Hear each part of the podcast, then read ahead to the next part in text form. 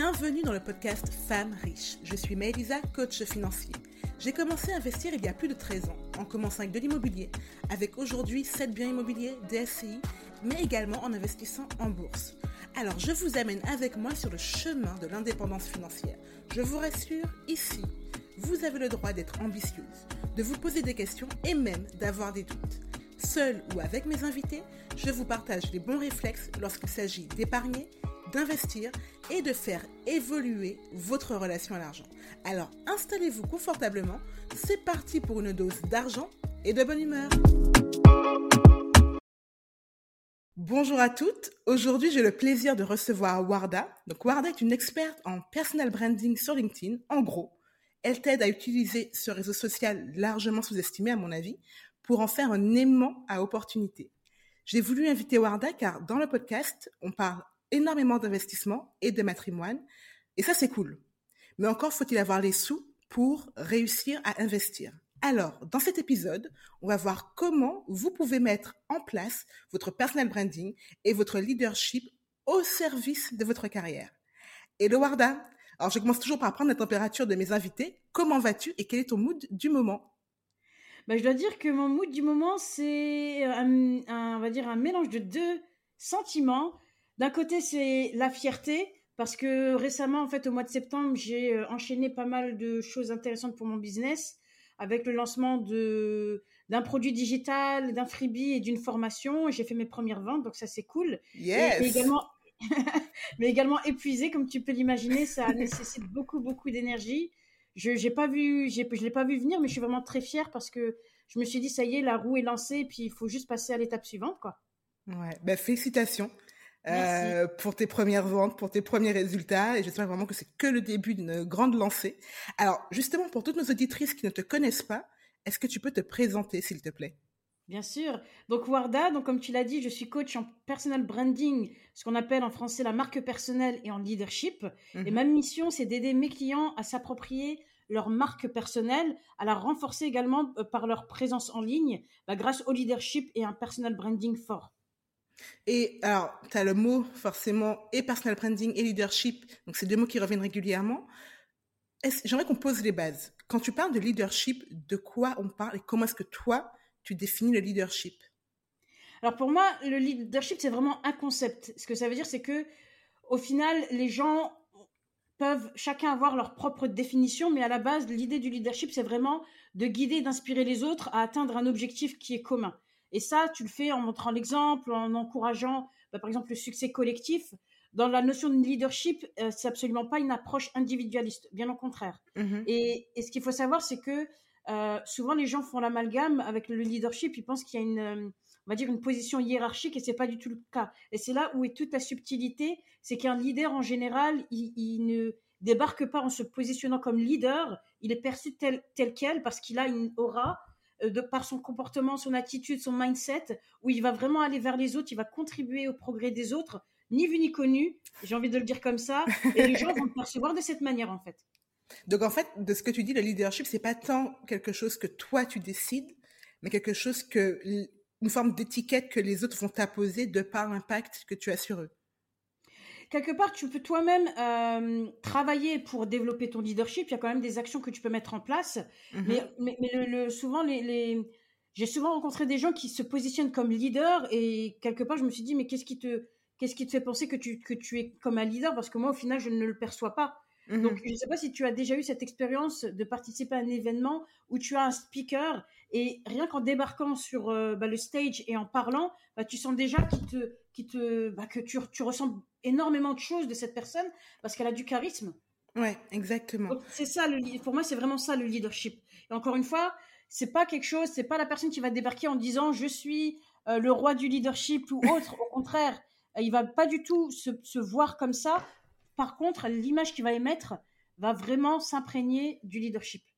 Bah, alors, ça me fait réagir parce que autant je, je- j'ai déjà été dans des, euh, dans des interventions, effectivement, quand tu vois certaines personnes monter sur, sur euh, scène, tu te dis, ouais, là, ça dégage quelque chose. Et là, je me sens embarquée par la, par la personne.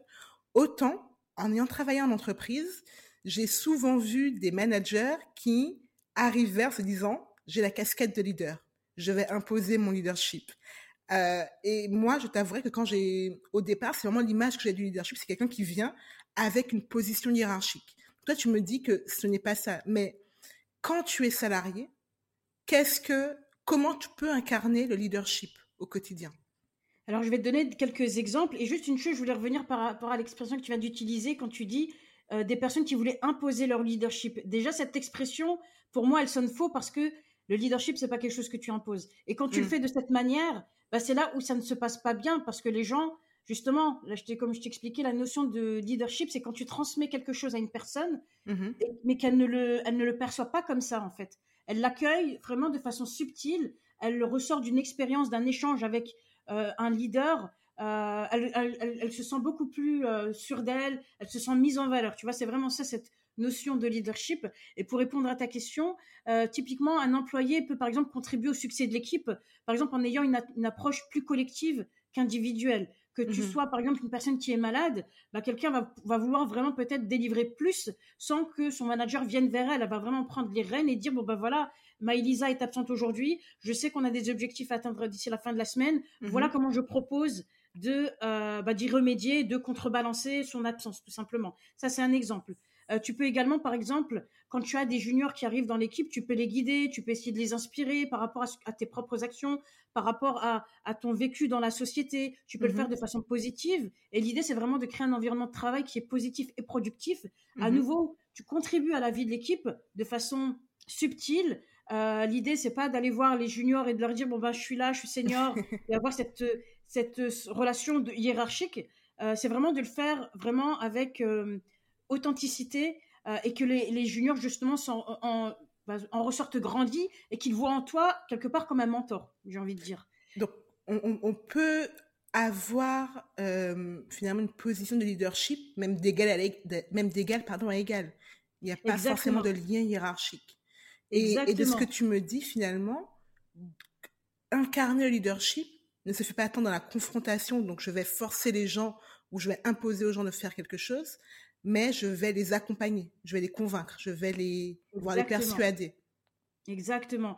Et encore une fois, c'est là où se joue toute la subtilité, parce que convaincre que, ton supérieur hiérarchique, sans avoir cette confrontation ou sans lui dire clairement, je suis là pour te convaincre, avoir les bons arguments, avoir la bonne posture, la bonne, le bon ton de voix, parce que ça mhm. reste ton supérieur hiérarchique, c'est vraiment là où tout se joue au final.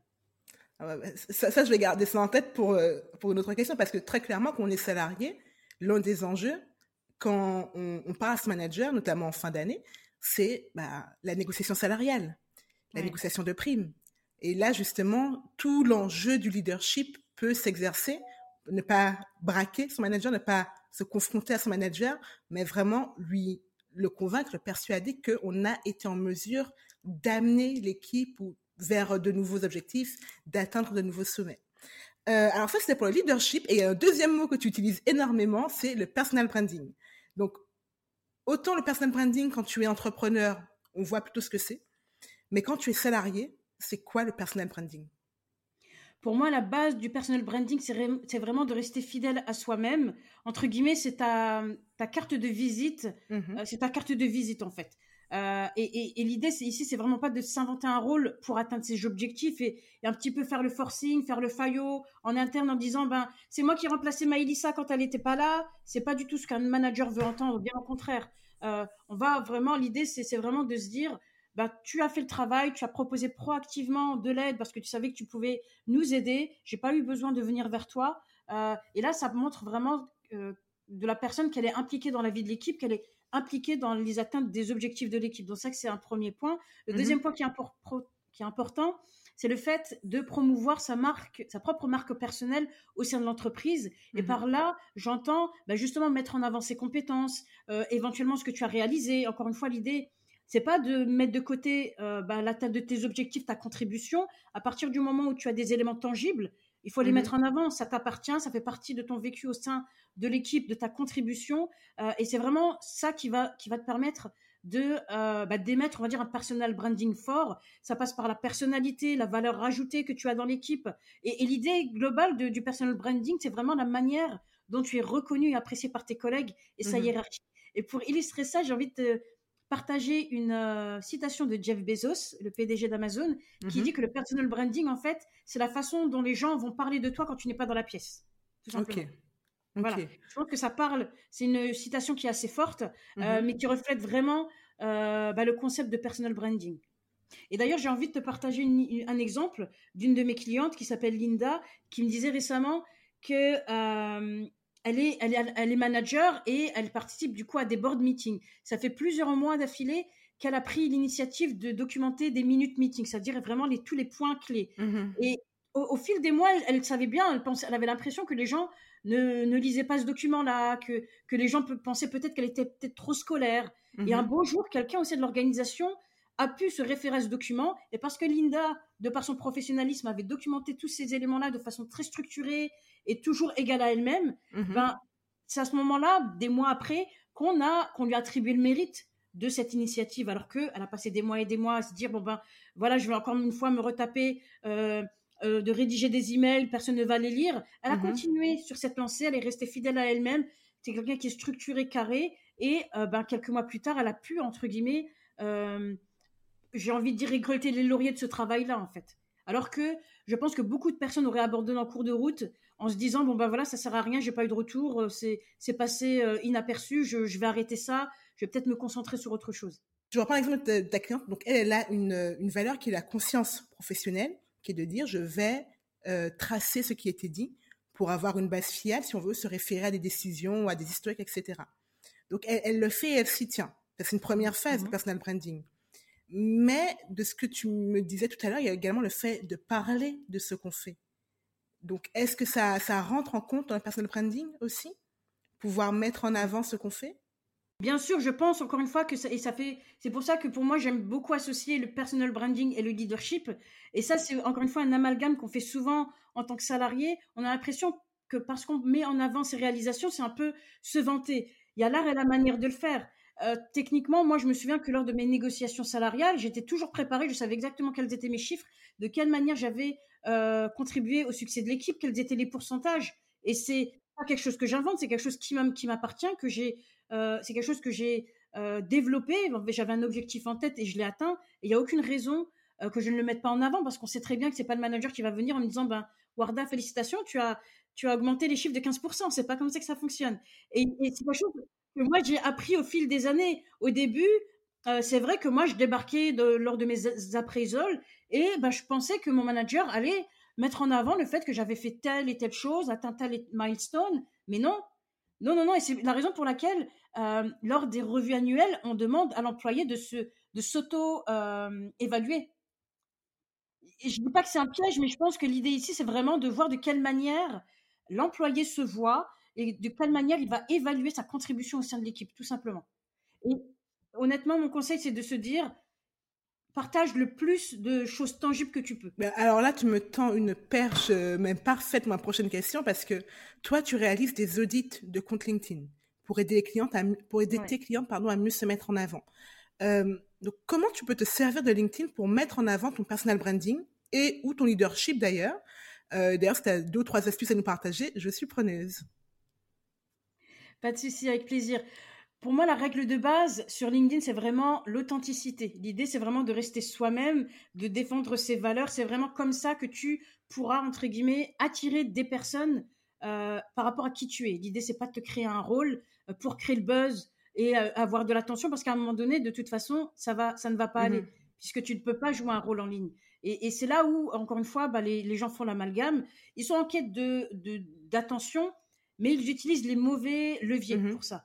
Moi, mon, approche, c'est vraiment de rester toi-même. Et je me dis que si tu développes une image, un personal branding authentique, les gens vont s'intéresser à ce que tu aimais comme image, au contenu que tu vas partager, et ils vont s'intéresser à qui tu es. Et toi, quelque part, tu vas aussi te sentir valorisé puisque tu vas, tu vas comprendre, tu, vas avoir une espèce d'échange qui va être très sain, euh, des personnes qui s'intéressent à toi pour qui tu es, et toi qui vas pouvoir, entre guillemets, t'exprimer en toute mmh liberté. Et l'idée ici, Vraiment, c'est de travailler sur son image en ligne et surtout sur l'impact que ton image euh, elle a. Par ça, j'entends euh, euh, avoir un profil complet et qui est actualisé. L'idée, c'est pas de, de souvent on, enfin, il y a beaucoup d'internautes qui critiquent LinkedIn parce qu'ils disent on ne sait pas démêler le vrai du mm-hmm. faux. Souvent, on a l'impression que les gens ont des carrières de malades, alors que ce n'est pas le cas pas le cas. Quand tu grattes un peu, tu te rends compte qu'il y a des éléments qui ne sont pas très Mhm. cohérents. Il y a des blancs sur le, au niveau euh, professionnel. Euh, on se rend compte que le, que le profil a été gonflé. Encore une fois, c'est pas du tout l'idée.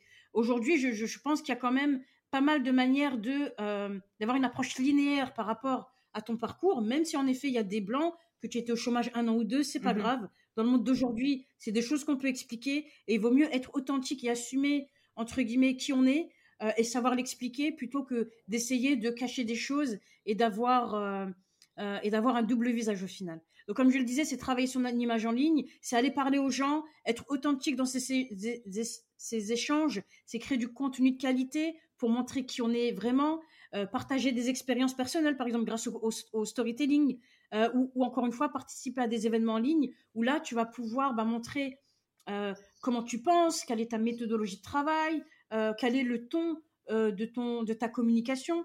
L'idée globale, en fait, ici, c'est vraiment euh, d'être vu, d'être entendu et surtout d'être reconnu pour, qui on est. Et sur la partie reconnaissance, justement, tu parlais euh, tout à l'heure de d'être au courant de ces chiffres, d'être au courant de l'impact que l'on a. Comment on peut mettre en avant ce type d'éléments sur LinkedIn? L'idée ici, c'est clairement, c'est pas de, c'est pas de partager des chiffres, mais euh, je pense qu'un, un- ce que, ce qui, ce qui, euh, le type de poste qui a beaucoup de succès, c'est vraiment de montrer les avant-après, Mhm. par exemple. Si toi, par exemple, imaginons que tu es euh, en phase de négocier un salaire et que il y a un an ou l'année d'avant, par exemple, tu, tu as été confronté à une, euh, à un scénario où ton, ton manager ne t'a pas donné ce que tu Mhm. voulais. Tu as peut-être entre guillemets appris depuis euh, bah, les raisons pour lesquelles tu n'as pas eu cette, euh, cette Mhm. augmentation. L'idée, c'est d'expliquer un peu le processus, euh, quelles ont été tes- de quelle manière tu t'es senti à ce moment-là, euh, quelles, quelles ont été tes, euh, tes réflexions, qu'est-ce que tu as mis en place pour pouvoir bah, pallier à, à ça, et qu'est-ce qui, qu'est-ce qui fait qu'aujourd'hui, tu es beaucoup plus confiante et qui fait que tu, tu te sens beaucoup plus à l'aise à l'idée de redemander une négociation. En fait, l'idée ici, c'est vraiment de retracer un parcours qui va parler à des gens qui sont dans la même situation. Des gens qui, qui demandent une, une augmentation de salaire, il y en a partout. Quelqu'un qui documente toutes ces étapes-là, euh, même les, les événements négatifs, s'il y a une traçabilité et surtout une évolution, euh, c'est vraiment ce type de contenu que les gens recherchent.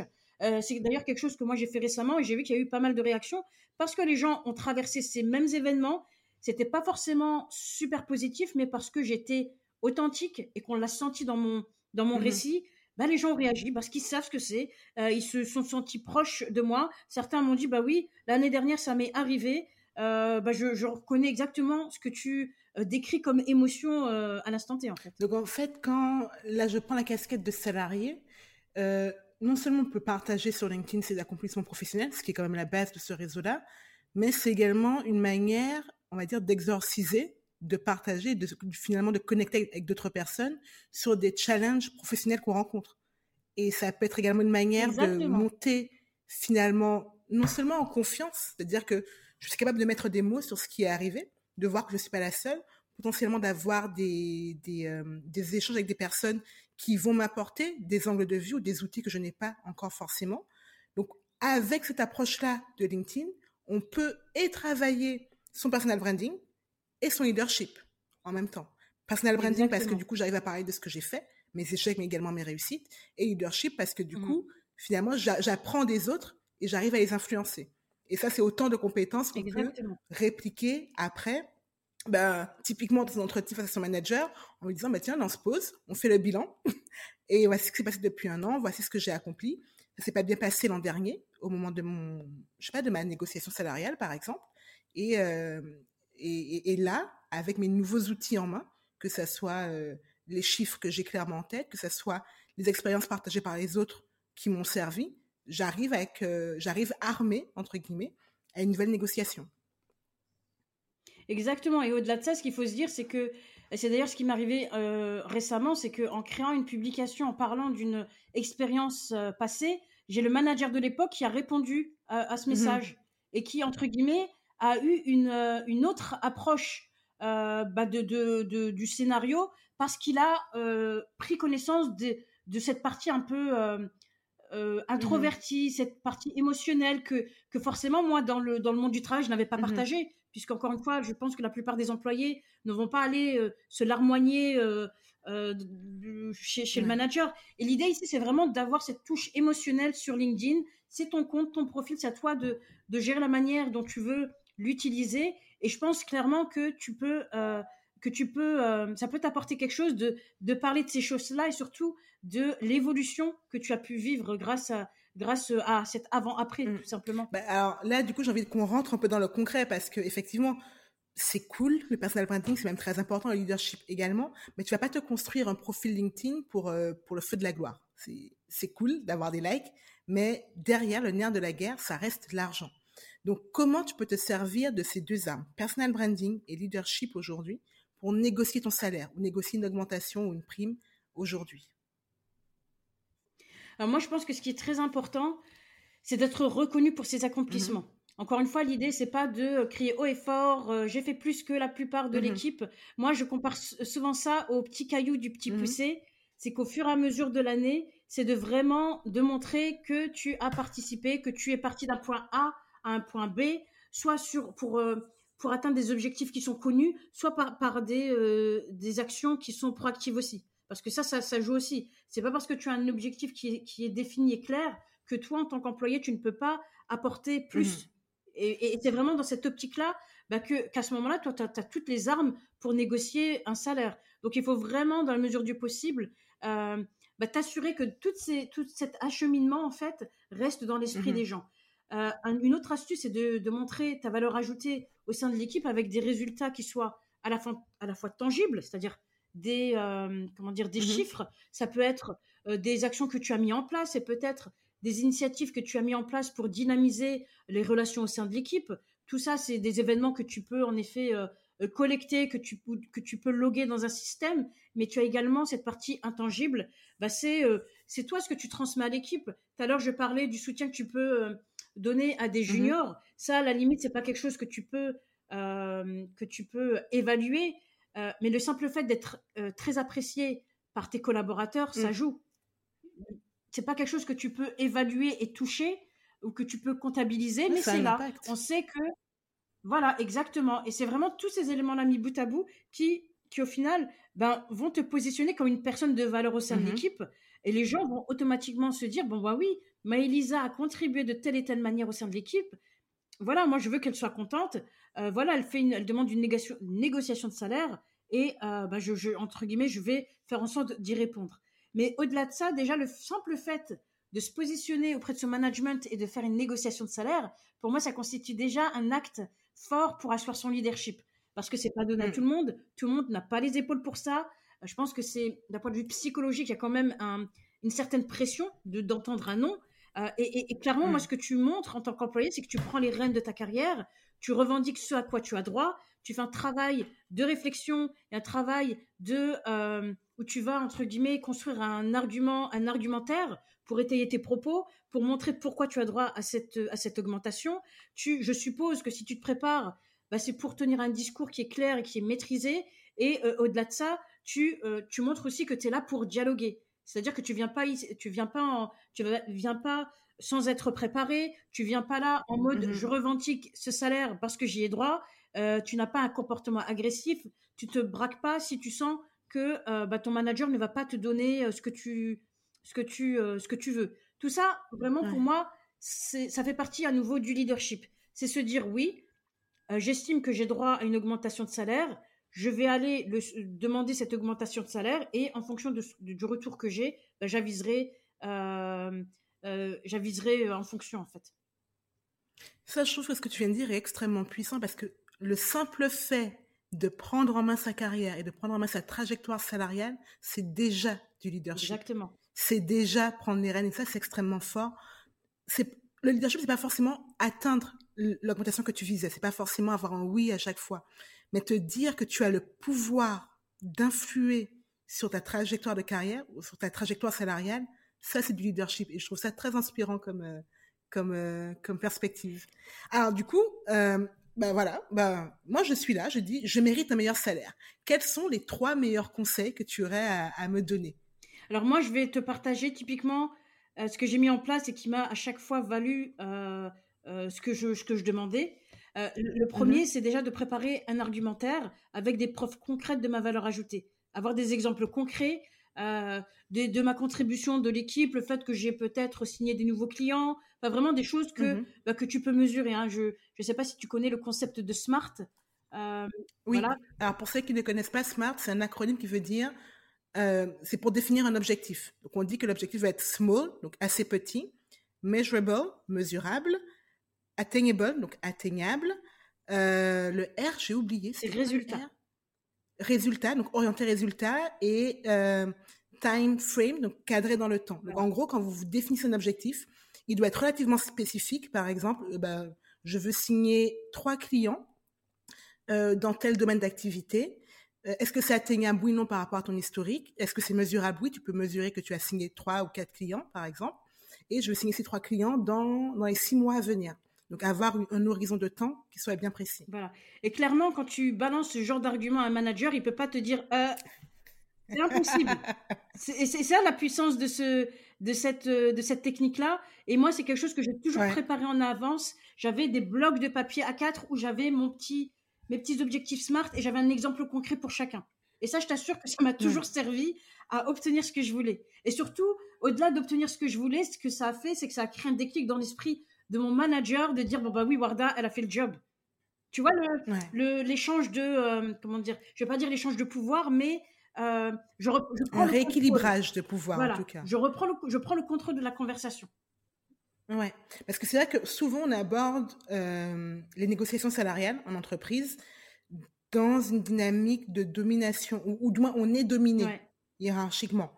On se dit on n'a pas de pouvoir, on a peu d'influence. Sauf que vous avez été embauché par l'entreprise, vous avez un impact pour l'entreprise. D'une manière ou d'une autre, vous rapportez du chiffre à l'entreprise. Mmh Donc tout, tout, tout l'enjeu, c'est de réussir à mettre la main sur le comment je rapporte du chiffre. Donc évidemment, quand tu es commercial, c'est évident. Mais quand tu es RH, ça marche aussi. Mhm. Même si directement, tu ne rapportes pas du chiffre d'affaires. Mais aujourd'hui, un recrutement coûte en moyenne 40 000 euros à une boîte.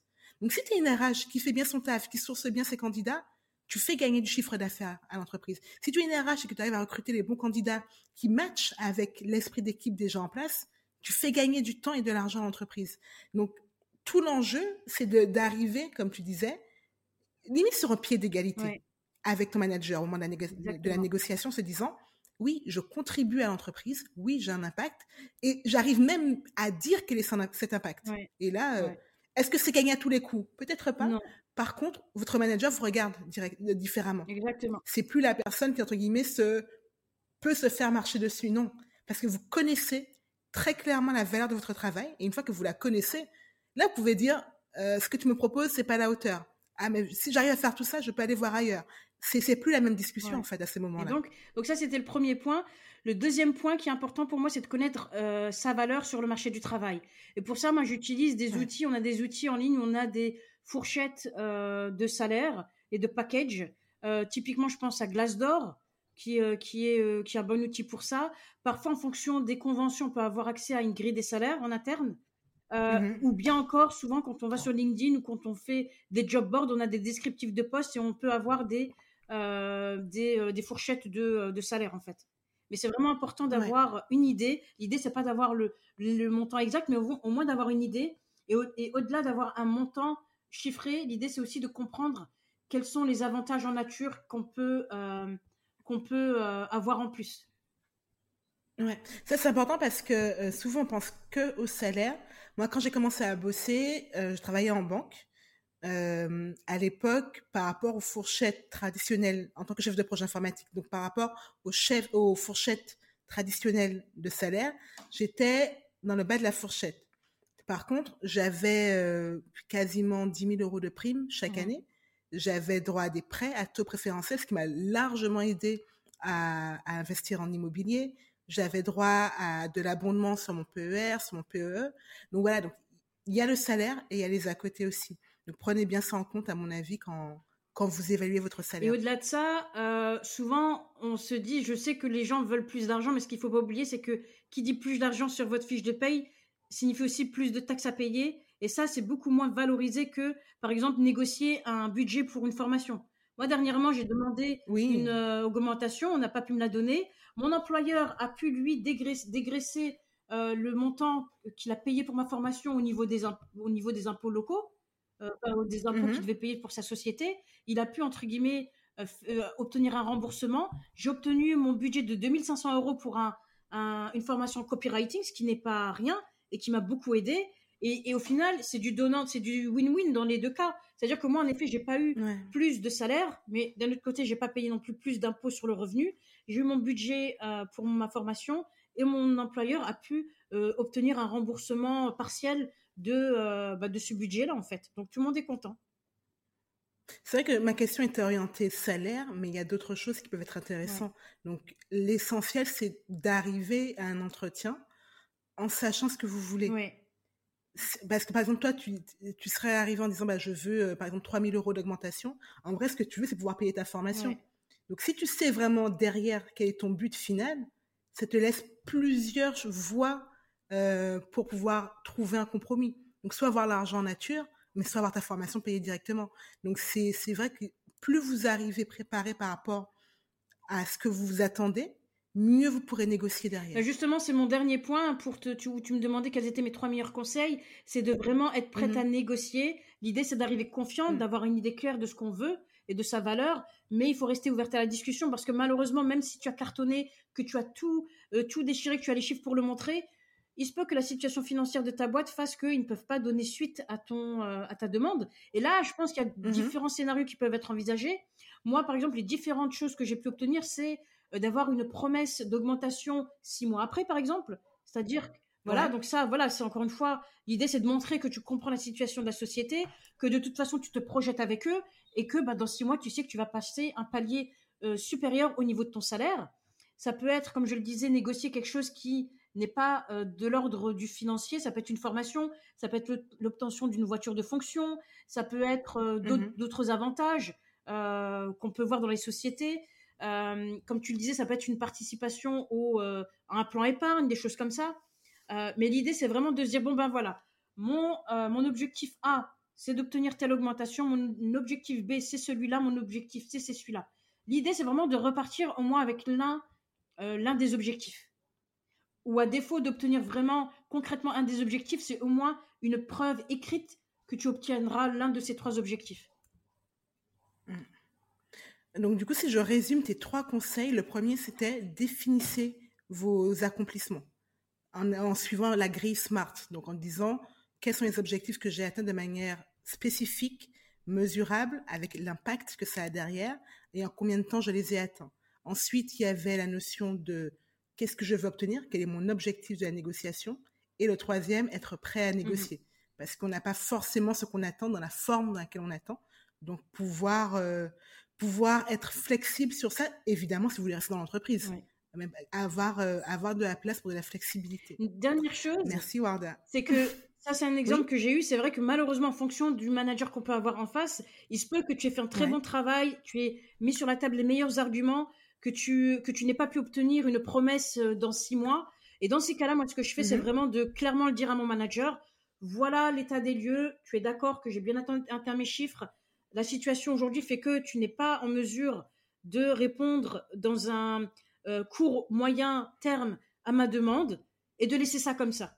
C'est important que le manager en face de toi comprenne que toi tu fais le taf, mais qu'au final, lui en tant Ouais. qu'employé ou employeur, n'est pas capable de, de- de valoriser ça. C'est très important. L'idée, c'est pas de faire du chantage, Ouais. mais c'est de laisser une petite graine dans son esprit. Si tu reviens à la charge un mois plus tard, deux mois plus tard, six mois plus tard, tu sais exactement quel était le contexte.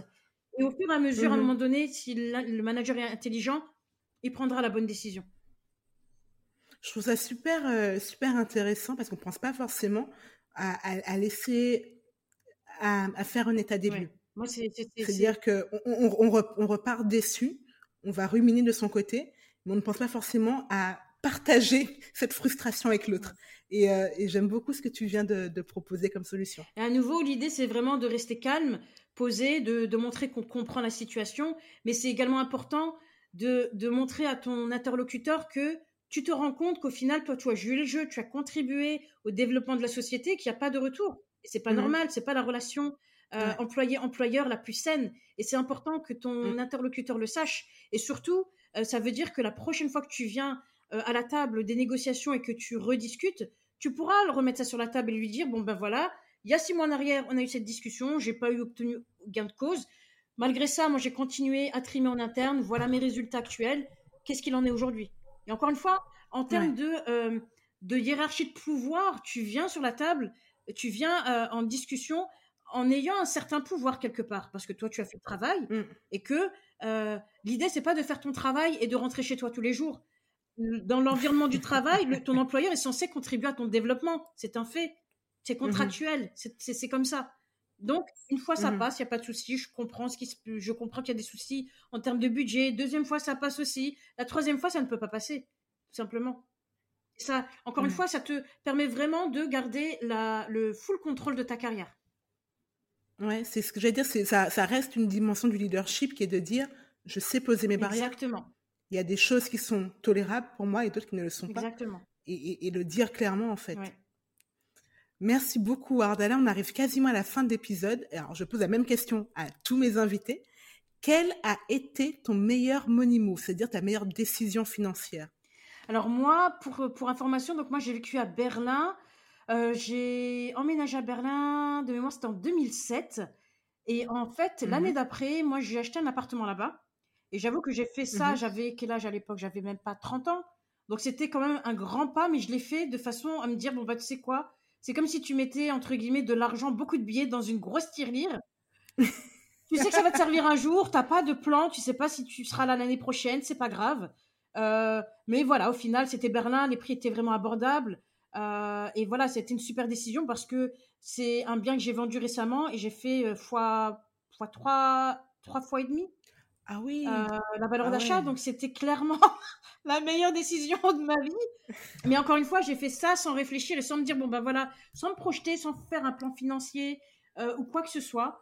Euh, mais le simple fait de me dire, tu sais quoi, tu as un travail, tu as les moyens de t'acheter ce logement-là, ne réfléchis pas trop, fais-le. Mmh Passe à l'action. Advienne que pourra. J'aurais pu me casser la gueule, ça aurait pu être un gouffre financier, et Dieu merci, ça n'a pas été le cas. Mais tout ça pour te dire que c'est important de mettre des petits, des petits, comme je te disais, des petites pièces dans une tirelire, profiter de la mhm. vie à côté et euh, à terme de dire bon ben voilà, j'ai ce petit matelas euh, qui me sert aujourd'hui. Moi, moi, je suis entrepreneur, donc forcément, c'est intéressant pour moi de d'avoir vendu mon appartement et de me dire bon bah je peux me projeter, je peux développer, prendre le temps de mhm. développer ma société en toute sérénité, en étant maman solo euh, d'un enfant de 10 ans. J'ai pas cette pression-là de me dire bon ben si je fais pas tant de ventes, ben mon fils ne pourra pas partir en vacances. Et c'est un luxe qui est euh, vraiment inimaginable. Bah, j'aime beaucoup ce, ce, money move parce que tu as un peu plié le game. Parce qu'il faut savoir qu'en Allemagne, les gens ne sont pas autant attachés à devenir propriétaires qu'en France. Donc toi, tu es arrivé avec, ta, bah, avec le mindset français, en disant il faut que je sois propriétaire à un moment donné. Et finalement, c'était une excellente décision pour toi. Donc, euh, donc c'est cool. Et effectivement, quand on se lance dans l'entrepreneuriat, savoir qu'on a un matelas de sécurité, pouvoir prendre des décisions qui ne sont pas dictées par de la peur financière, c'est un luxe, un énorme luxe. Donc, euh, félicitations pour ça. Euh, alors, Varda, pour conclure l'épisode, avant de se quitter, où est-ce que les auditrices peuvent te retrouver? Alors, moi, je suis principalement active sur LinkedIn. À l'heure actuelle, je publie tous les jours, euh, voilà, sur différentes thématiques du leadership, du personal branding. J'aime aussi pas mal partager euh, bah, des expériences professionnelles. J'ai 20 ans de carrière derrière moi, donc il y a eu des hauts et des bas. Donc euh, j'ai eu euh, voilà des, des, des, des, routes sinueuses. Et je trouve que c'est toujours intéressant pour une autre personne de savoir de quelle manière moi j'ai appréhendé les choses à l'instant mmh T. Et surtout de, de voir qu'aujourd'hui bah, j'ai une carrière qui me plaît, je, je fais ce, qui, ce que j'aime. Et je pense que c'est vraiment on va dire là bah, le, ce que tout le monde veut atteindre, c'est-à-dire que même si j'ai eu des difficultés, même si été licenciée, aujourd'hui je fais ce que tout, ce que j'ai vécu en fait a contribué à obtenir ce que, ma société a créé aujourd'hui et à vivre, à vivre de ça en fait. Merci énormément Warda pour tout ce que tu nous as partagé aujourd'hui, pour tes conseils sur comment développer son leadership, comment développer son personal branding au sein d'une entreprise et comment évidemment mettre tout ça en application pour pouvoir derrière améliorer et prendre la maîtrise finalement de, son, de sa trajectoire salariale. Merci pour tout je vous dis à bientôt pour un nouvel épisode. Merci à toi. Et par rapport au thème de l'épisode, Warda vous a préparé un document personnalisable pour préparer votre négociation salariale. Je vous mets tous les liens utiles en description du podcast. Merci encore Warda. Merci d'avoir écouté cet épisode jusqu'au bout. J'espère qu'il vous a plu et qu'il aura été plein de valeur pour vous. Et si c'est le cas, je vous invite à laisser une note sur votre plateforme. Et si, c'est le cas, je vous invite à laisser une note sur votre plateforme d'écoute préférée. Et merci à cette qui déjà fait. À bientôt!